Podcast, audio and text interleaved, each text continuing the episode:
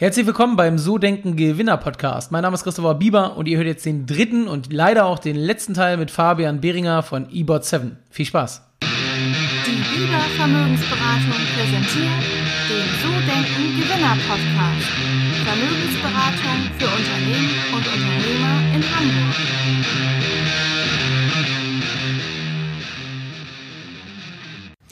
Du erzählst die ganze Zeit so von eurem Team, dass es gut ist und so weiter. Und mich würde gerne so auf das Thema Mitarbeiter so ein bisschen zu sprechen kommen. Ähm, mhm. wie, wie sucht ihr die richtigen Leute aus? Wie findet ihr die? Und, und vor allen Dingen, wenn, es gibt ja immer so diese, diese ähm, Gleichheitsfalle, also dass man Menschen sim, sympathisch findet, die einem ähnlich sind, sozusagen. Es muss ja aber nicht zwingend für die Arbeit dann unbedingt positiv sein. Wie, mhm. wie vermeidet ihr das? Also wie, wie macht ihr das im Team? Mhm. Ähm, also ich würde fast sagen, Hiring ist, ist eines der, der komplexesten Themen. Ähm, weil es so viele Komponenten gibt, die die, die Person, die in, im Unternehmen startet, erfolgreich macht oder eben auch nicht. Wir haben schon alles gesehen, von extrem kompetenten Leuten, die wir ins Team geholt haben, die in der falschen Position saßen, die dann, wo es dann langfristig nicht geklappt hat, zu Leuten, die im Interview ein Interview hingelegt haben, wo du sagst, meine Güte, also das muss ja der Beste, also das, das ist, die Person musst du reinholen. Und dann, wenn sie, also sobald die Person drin ist, haben wir uns gefragt, wie kann es sein, dass die Performance bei Null ist, wirklich.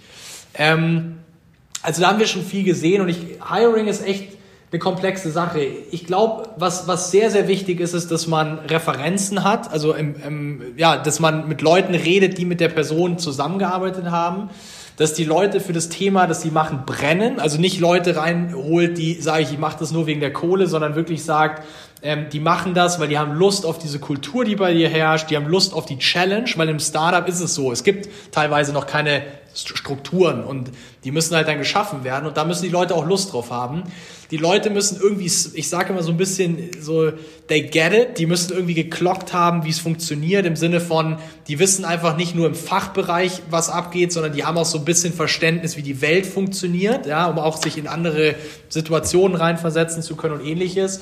Und dann natürlich, und das ist, wird immer wichtiger, je größer die Firma wird, sind natürlich mit sehr viel Vorwissen ausgestattet in bestimmten Bereichen, weil du willst natürlich als Gründer ähm, natürlich Leute irgendwann gerade auch in den, in den Managementpositionen reinholen, die die Themen, die jetzt in den nächsten Jahren, die in den nächsten Jahren bevorstehen, schon ein paar Mal gemacht haben, um dann auch wirklich dir als Gründer sagen zu können, hey, ähm, ich habe das schon mal gesehen, wir haben es damals genauso gemacht, wie ihr es wollt, das hat nicht so gut geklappt, lass doch mal gucken, ob wir es anders machen können. Und ja, und ich glaube, durch viele Interviewprozesse, durch ähm, ja an der einen Stelle mehr Challenges, an der anderen weniger, kommt immer auf die Position an. Kulturfit ist natürlich sehr wichtig und dann natürlich einfach auch auf die Person selbst. Also wir, wir gucken immer nach Leuten, die dieses sogenannte, dieses ähm, Open Mindset haben ähm, und einfach selber sich, sag ich mal, sagen, hey, wenn was nicht läuft, ich lerne, warum es nicht gut war und, und mach's dann besser und nicht quasi sagen, ich kann das nicht und ich kann eh nicht dazu lernen und so weiter. Und ich glaube, die Leute sind genau richtig. Ähm, und zu, diese zu finden ist extrem schwer. Ähm, ja, und da muss man natürlich auch im, im Recruiting ja, sehr viele Schleifen drehen, dass man auch genau diese Person findet. Und ein Learning von uns war, ähm, wirklich sehr, sehr früh sehr erfahrene Leute reinholen. Wir haben das, also ich würde jetzt nicht sagen zu spät gemacht, aber ich glaube, ein bisschen früher es zu tun, hätte nicht geschadet. Auf der anderen Seite ist ein anderes Learning, ähm, wirklich zu gucken, dass die, dass die Leute auch auf den richtigen Positionen eingesetzt sind, ähm, ja, und, und dementsprechend dann eben auch komplett aufgehen können in dem, ähm, was sie tun. Und ähm, jetzt hast du gesagt, besseres, äh, oder ich sag mal, es war ein guter Schritt, dann erfahrene Leute reinzuholen. Aber habt ihr dann nicht manchmal auch das Problem, dass sozusagen einfach das Wissen, die Glaubenssätze, die vorher schon irgendwie da sind, dass die dann schwer übertragbar sind? Weil wenn, wenn du jetzt jemanden, keine Ahnung, von einem klassischen IT-Dienstleister holst und ähm, bei euch Startup-Charakter herrscht, ähm, kann das dann nicht auch zu Problemen führen, weil er sagt, hey, haben, haben wir immer schon so gemacht, machen wir auch weiterhin so, so ein Stück weit? Ja, genau. Also das ist, das ist genau die Challenge. Die Person kann auf der technischen Ebene optimal sein. Also nehmen wir mal an, jemand kommt aus einem, aus einem Unternehmen, IT-Dienstleister, die vielleicht eine etwas, eine andere Kultur haben als wir jetzt, zu uns. Dann können die natürlich technisch genau das, sag ich mal, was wir erwarten. Aber wenn wir dann merken, dass es eben nicht zu dieser Kultur passt, zu dieser, sag ich mal, wie, ja, wie soll ich sagen, vibrierenden Kultur, zu dieser schnell wachsenden Kultur, ähm, dann sagen wir auch, okay, und dann komme ich wieder darauf zurück zu sagen, dann passt diese Rolle nicht richtig, weil die Rolle technisch würde passen, aber sie passt nicht bei uns. Sie passt eben eher bei einem Unternehmen mit einer anderen Kultur. Und das ist eben genau das, worauf man achten muss, ähm, meines Erachtens, weil die, die Firma wird ja auch, je größer sie wird, von den, von den Kollegen getragen in gewisser Weise. Und jeder, der sich mit einem Kunden, mit einem Partner, mit einem Investor oder mit irgendjemandem trifft, repräsentiert ja auch in gewisser Weise die Firma. Und da gibt es natürlich auch so ein Image, was man hat. Und das, ich, ich würde auch sagen, ähm, dass viele Kunden natürlich auch sagen, hey, ich habe da Lust, mit, mit den Kollegen zu arbeiten. Nicht nur, weil das Produkt super ist, sondern eben auch, weil, ich, weil es Spaß macht, weil die jung sind, weil die agil sind. Oder nicht unbedingt jung, aber jung im Kopf, äh, sage ich mal, geblieben sind, innovativ und ähnliches. Ähm, ja, und da muss man enorm drauf achten, weil auch die, das ist für alle Parteien sehr unangenehm, wenn man dann erst nach drei Monaten merkt, oh, das funktioniert doch nicht so gut. Und ähm, ja, und man verliert vor allem sehr viel Zeit, also auf allen Seiten, weil als, als, als Startup sieht man ja in vier Jahren irgendwie auf, auf über 85 Leute zu wachsen, ist ja schon mhm. extrem schnell.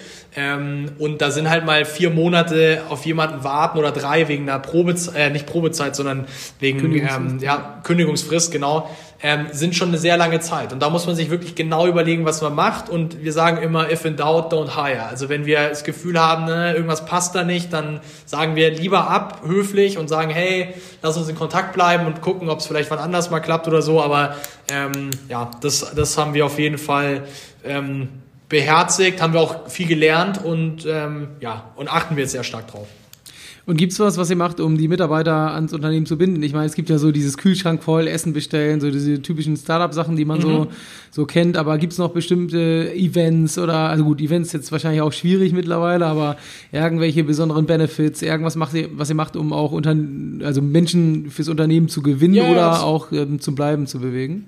Absolut. Also das sind so Sachen, da macht unser HR-Department auch echt einen super Job. Ähm, wir, wir überlegen eigentlich immer aus Sicht der Leute und sagen, okay, wir bieten zum Beispiel, auch das ist jetzt natürlich im Moment nicht das Thema, aber wir bieten zum Beispiel Free Gym Memberships an.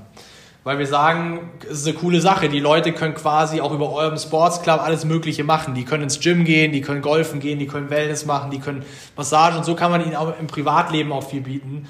Wir haben hier Obstkörbe, wir haben Büro, also alle unsere Büros sind eigentlich in den Hotspots der Städte, also auch von der Location her, dass die Leute sagen und wir selber natürlich auch als Gründer, geil, da hast du Lust hinzugehen, da willst du sein. Ähm, wir, haben, wir haben Top-Equipment bei uns drin. Ähm, ja, vieles. Also das, es gibt so viele Sachen, die wir tun. Ähm, wir, wir schauen auch, dass wir im Markt von den Gehältern sehr kompetitiv natürlich sind, ähm, weil wir sagen, wenn die Leute top sind, ähm, dann, dann sind sie auch was wert. Und ähm, ja, also da gibt es tausend Sachen. Das waren jetzt so ein paar Beispiele, die mir einfallen. Genau. Und ähm, wenn ich jetzt durchs Büro laufen würde bei euch und fragen würde, hey, hier Fabian, euer Gründer, der Chef, äh, was ist das für ein Typ? Was würden die über dich sagen? Boah, kommt natürlich immer darauf an, wen du fragst, glaube ich, wie gut sie dich kennen. Also es gibt mittlerweile natürlich auch Leute, gerade in der heutigen Zeit, die sagen, hey, ähm, netter Kerl, aber ich glaube, ich habe ihn noch nie persönlich gesehen, weil wir halt alle irgendwie zu Hause sind oder er irgendwie Termine hat. Ähm, ich glaube, die Leute würden sagen, sehr ehrgeizig, ähm, sehr, sehr, sehr witzig auch an der einen oder anderen Stelle, aber auch sehr fokussiert ähm, im Sinne von, also wirklich, ich bin, ich bin jemand, ich, ich bin immer sehr stark am Überlegen, wo kann man Dinge optimieren und so weiter und so fort. Ähm, und eigentlich tatsächlich auch, vielleicht würden Sie sagen, ich weiß nicht, ob es positiv ist oder nicht, sehr busy, weil ich mein Terminkalender meistens sehr stark durchgetaktet ist. Ähm, genau, ansonsten, ich meine, ich bin, glaube ich, immer noch ein ganz normaler, also wir alle Gründer sind ganz normale Jungs geblieben. Ähm, mit uns kann man Bier trinken gehen, mit uns kann man Fußball spielen gehen, mit uns kann man über irgendeinen Schwachsinn reden. Ähm, also da versuchen wir auch echt irgendwie ganz normal zu sein und jetzt nicht so rüberzukommen, als oh, das ist der CEO oder ähnliches. Ich sage auch allen immer, die sollen irgendwie nicht Chef oder ähnliches sagen. Das finde ich einfach nicht gut, weil wir sind ja ein Team und wollen zusammen die Dinge erreichen. Ähm, genau. Okay, cool. Ich würde gerne im äh, letzten Teil vom Podcast nochmal so ein bisschen auf dich als Unternehmer eingehen. Und ähm, mhm. so, ähm, erste Frage, beruflich, vier Jahre selbstständig, was war die beste Entscheidung, die du getroffen hast, seitdem du selbstständig bist? Also ich würde jetzt sagen, selbstständig zu werden, für mich persönlich zumindest. Ähm, boah, was ist die beste, was ist die beste Entscheidung? Ich, ich glaube einfach, die beste Entscheidung ist nicht aufzugeben und immer zu sagen, hey, ich setze mir ein Ziel und das will ich erreichen und dann so alles zu tun, um dahin zu kommen. Ähm, ja, die beste Entscheidung. Ja, ich glaube, es ist einfach dieses, dieses Selbstständigwerden. Ähm, also war für mich einfach so der Punkt, zu sagen, hey, das wird jetzt durchgezogen und egal was, was passiert, wir, wir, wir schaffen das. Und ähm, ja, ich glaube, das war somit die, die beste Entscheidung in der Hinsicht. Du bist auf jeden Fall nicht alleine. Das ist die meistgenannteste Antwort auf die Frage von Gründern. Also bist du im guten Club. Aber jetzt natürlich mal so die Gegengeschichte. Was war die schlechteste in den letzten vier Jahren? Ah, die schlechteste Entscheidung. Ähm, also doch, da, da, da habe ich tatsächlich was. Ähm, man darf sich im Leben, und das passiert immer schnell, gerade wenn man, wenn man jünger ist und noch nicht vielleicht so viel Erfahrung hat, man darf sich nicht blenden lassen von Titeln oder von irgendwelchen, ich bin XY und so weiter. Ähm, ein ganz konkretes Beispiel war, wir hatten, also gerade am Anfang so eine Seed-Runde und da ist es ja so, dass viele Angels investieren. Und tatsächlich ist es ja so, dass Angels ein sehr großes Risiko eingehen, weil die natürlich, ähm, ja, die, die investieren quasi in eine Vision wenn es dann klappt, also wenn man, wenn man als Angel nur aufs Monetäre aus ist und die Firma würde irgendwann verkauft oder geht an die Börse, dann machst du natürlich einen großen Return. Und bei uns war es so, wir haben uns so ein bisschen blenden lassen von, von ähm, sag ich mal, ein, zwei Angels, die natürlich vom CV her extrem stark waren, die hatten da super Referenzen und so weiter, aber ich würde sagen, die waren sehr, sehr ego-getrieben, ja, also sehr, uh, alles muss so sein, wie ich es will und wenn dir einer gegensteigt, dann bin ich beleidigt und bin dann und so weiter.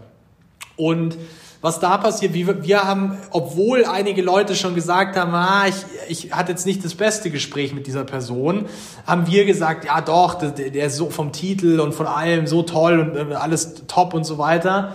Ähm, und das Witzige war, es hat sich dann rausgestellt, dass eben dieses Ego von dieser Person so groß war, dass dann im Vertrag irgendwas nicht gepasst hat. Und dann wurde plötzlich ein Aufstand gemacht und dann hat er uns angerufen und gesagt, ja, ich bin jetzt raus, ich habe da keinen Bock mehr drauf. Und das hatte nichts mit dem Unternehmen zu tun, das meines Erachtens, das hatte nichts mit uns zu tun, weil wir waren schon so tief in dem Prozess drin.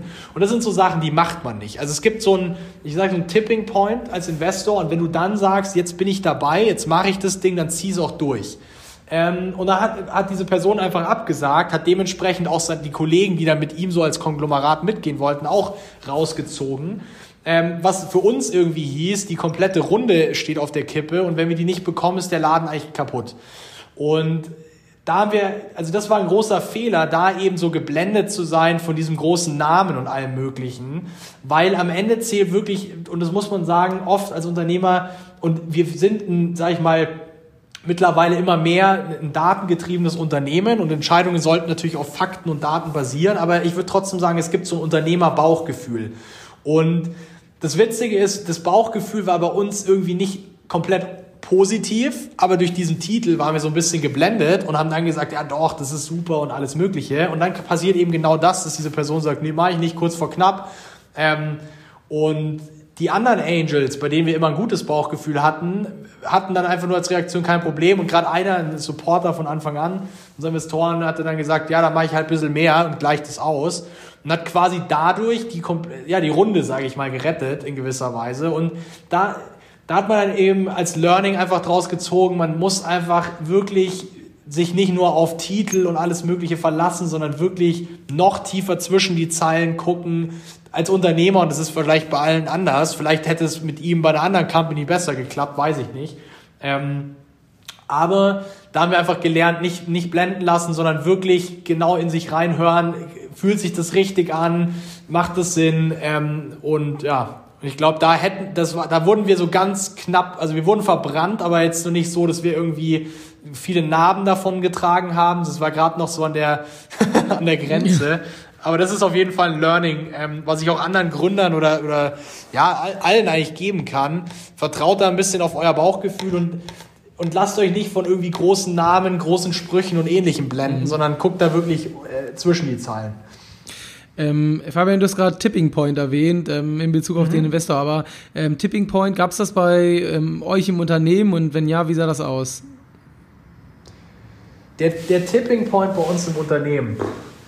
Ähm, ah, wo war der? Ich, ich würde gar nicht sagen, es gibt mehrere Tipping Points. Es gibt einmal den Tipping Point, wo du deine erste Finanzierungsrunde bekommst, deinen ersten Kunden, wo du merkst, ah, okay, das, das, das wird, also jetzt sind wir uns sicher, dass es richtig funktionieren wird, weil wir jetzt so den ersten Gang quasi einlegen konnten. Ähm, Der andere Tipping Point ist einfach dann zu sehen, dass du es schaffst, sehr gute Leute ins Team zu holen, die auch daran glauben. Das ist, glaube ich, auch ein Tipping Point, weil irgendwann musst du auch das zeigen, dass du mit, mit sehr kompetenten Leuten arbeiten kannst, die auch Lust auf die, auf die Story und so haben. Ähm, weil die natürlich dann irgendwann, du kannst ja nicht mehr alles alleine machen irgendwann. Und ja, ein anderer Tipping Point für die Internationalisierung ist natürlich dann so ein Seed, so eine Series A als Finanzierungsrunde, weil du halt dann halt weißt, jetzt kannst du ähm, auch größere Dinge angreifen, weil du halt auch mehr finanzielle Mittel hast, die du investieren kannst. Ähm, genau. Und ähm, Thema Positionierung. Ihr seid ja schon mit dem Chatbot sozusagen so ein Stück weit gestartet mit dieser Kundenkommunikation. Du hast vorhin schon gesagt, ihr macht da ganz, ganz viel drumrum. Ähm, wie sieht das so aus? Wie wichtig ist das Thema Positionierung und, und sozusagen, was macht ihr jetzt noch so als nächsten Step? Ähm, also Positionierung ist ein extrem wichtiges Thema. Ähm, ich glaube aber, dass sich das auch so ein bisschen daraus ergibt, wie man mit welchen Kunden arbeitet und wie man das Produkt entwickelt. Ähm, unser Ziel der Positionierung ist natürlich echt im Top-Bereich, also der Name, wie, wie, würde ich jetzt sagen, so die gehobene Mittelklasse, ähm, Sportwagen, so in die Richtung zu gehen, natürlich als Lösung. Ähm, aber da natürlich auch wirklich Exzellenz rauszubringen. Also unser Mantra ist wirklich, wir wollen, dass die Kunden happy sind, wir wollen ein Produkt anbieten, was einfach zu benutzen ist, aber extrem effektiv. Also nicht, weil es einfach ist, sagen, oh, weil es so einfach ist, kann das nichts, sondern es muss wirklich ähm, top-notch sein. Ähm, genauso unser Service wollen wir top haben. Wir wollen ja auch im Unternehmen intern, dass es allen gut geht und ähm, ja, deswegen positionieren wir uns da schon eher als der Premium-Anbieter, würde ich sagen.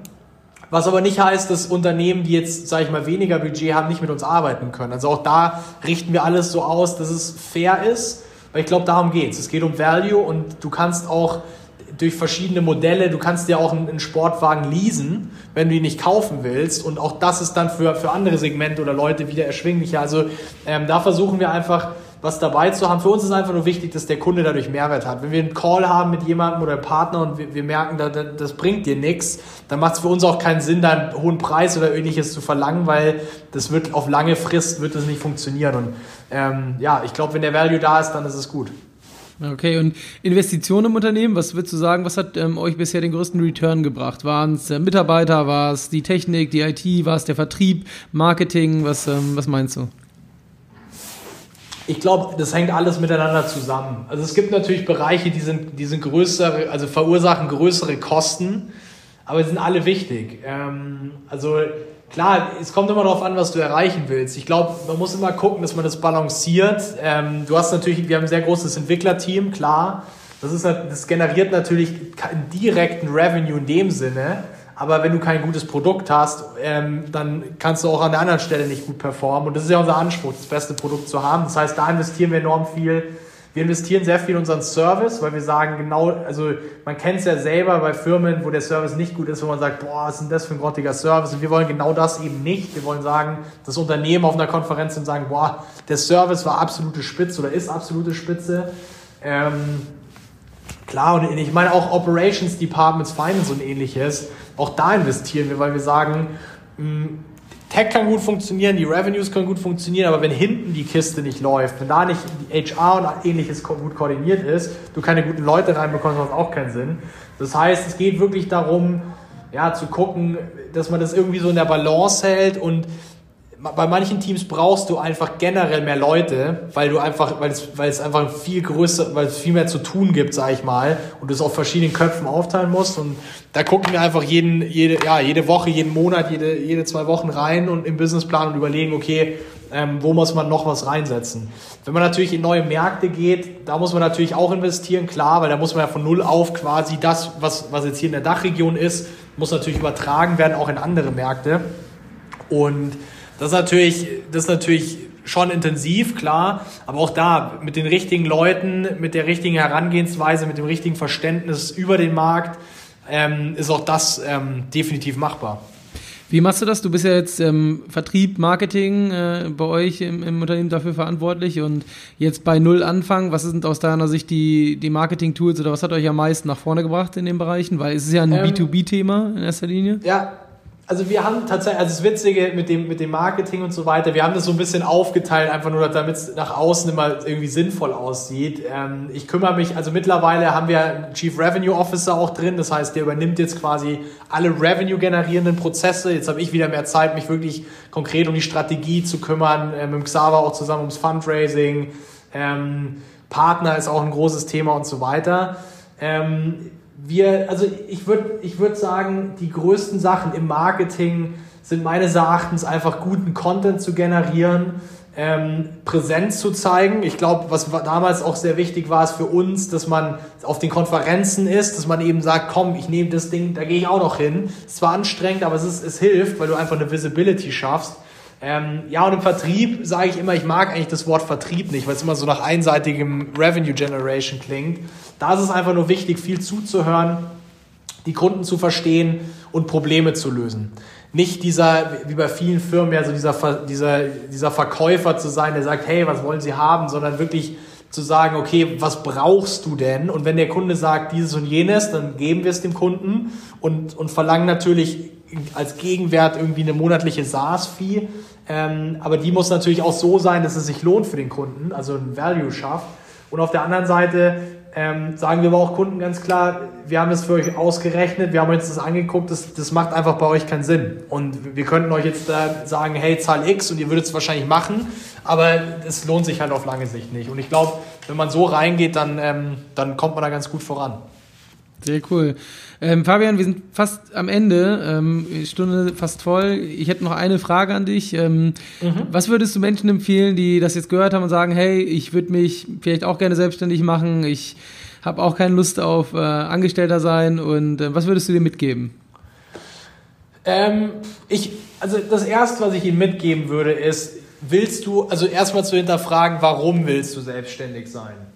Weil es sehr viel, also auch dieses Startup, ich meine, das Witzige, früher gab es im Fernsehen immer die Shows, wo man irgendwie hier Britain's Got Talent und wie es American Idol und wie es alle, DSDS und so, wie es alles heißt, diese ganzen Casting-Shows. Jetzt ist ja, also es gab es in anderen Ländern schon früher, aber Höhle der Löwen ist ja auch ein großes Thema, was cool ist, weil so die Awareness fürs, fürs, fürs Unternehmertum in den Vordergrund rückt. Aber man sollte sich, wenn man gründet, schon wirklich fragen, warum will ich das tun? Weil es muss einem Spaß machen. Es nur zu tun, wenn man sagt, es ist cooler, weil ich, dann, bin ich, dann bin ich irgendwie frei und locker. Ähm, es ist, glaube ich, teilweise, es ist, also es ist, ich weiß es ja, es ist sehr, kann sehr anstrengend sein. Und wenn man keine Leidenschaft dafür hat und nicht den richtigen Purpose dahinter hat und sagt, hey, ich, ich will aber gemütlich XY pro Jahr verdienen und so, das wird wahrscheinlich in den ersten Jahren nicht der Fall sein. Und Genauso wird es so sein, dass man halt in den ersten Jahren und natürlich dann teilweise auch noch jetzt einfach sieben Stunden, äh, sieben Tage die Woche durchpowern muss. Und wenn man da keinen Bock drauf hat, weil man eigentlich nur gründen will, um irgendwie CEO in seinem CV zu haben und ich bin Founder, dann würde ich den Leuten eher davon abraten. Ähm, weil da schießt man sich eigentlich ins eigene Bein und dann wird man eh nach einem halben Jahr merken, oh, ich mache doch lieber Beratung oder, oder gehe in, irgendwo in ein Unternehmen, was ich spannend finde. Ähm, man muss aber auch das Risiko mögen. Also klar, ich meine, man muss, wir sind für uns, für alle im Team, man ist für sich selbst verantwortlich. Ähm, und da muss man eben gucken, dass, die, dass das Unternehmen auch läuft, dass man den Value bei den, bei den Kunden bringt. Ähm, aber wenn man dann wirklich sagt, ich habe Bock da drauf und ich will das machen, dann muss, dann sollte man es einfach tun. Also da muss man, ich würde, je nachdem, was für eine Situation man ist, man muss sich halt ausrechnen, okay, ich muss halt jeden Tag irgendwie frühstücken, eventuell Mittagessen und Abendessen. Ich brauche eine Wohnung und sich fragen, was brauche ich noch, je nachdem, wie die finanzielle Situation aussieht. Und dann halt sagen, okay, ich brauche aber gerade nicht mehr, weil mir macht das Arbeiten genauso Bock, ähm, also im Startup das hochzuziehen, wie jetzt irgendwie in der Freizeit mir tolle Sachen kaufen zu können. Und ja, ich glaube, wenn man dann daran Spaß hat, einfach machen. Sich nicht ablenken lassen von Leuten, die sagen, oh, guck mal hier und es klappt eh nicht. Und die Leute, die Leute werden hintenrum eh negativ drüber reden. Die, es wird sehr viele geben, die sagen, ach, das schaffen die nie. Und wenn man es dann schafft, sagen sie, ja, hat er nur geschafft wegen Glück. Also es ist dieser Eisberg, den es ja so als, als typisches Bild dafür gibt, kann ich tatsächlich so bestätigen. Ähm, aber da darf man sich nicht abbringen lassen, weil ich immer sage, ich mache das nicht, um irgendwem zu zeigen, wie toll ich bin, sondern oder, oder um zu zeigen, was, was möglich ist, sondern ich mache es eigentlich, weil es mir wirklich, also, oder mache es eigentlich, weil es mir Spaß macht. Und ich glaube, wenn, wenn man das macht, kann einem der Rest auch echt wurscht sein. Ähm, ja, deswegen, wenn man echt dafür brennt und sagt, ich habe da Bock drauf machen, wenn man sich unsicher ist, versucht, würde ich versuchen, mit Gründern oder ja, über Umwege einfach mal in Kontakt zu kommen. Vielleicht auch mal beim Startup reinzugehen und zu gucken, wie läuft es da? Taugt mir das wirklich? Oder ist es nur irgendwie bei Hülle der Löwen gesehen? Das klingt super, aber irgendwie habe ich keinen Bock drauf. Weil es ist nicht einfach an vielen Stellen natürlich. Ähm, ja, und ich glaube, dann einfach machen dann ist es wirklich nur durchziehen und sich nicht niederschlagen lassen und sich ein Team suchen, mit dem man echt Bock hat, zusammenzuarbeiten.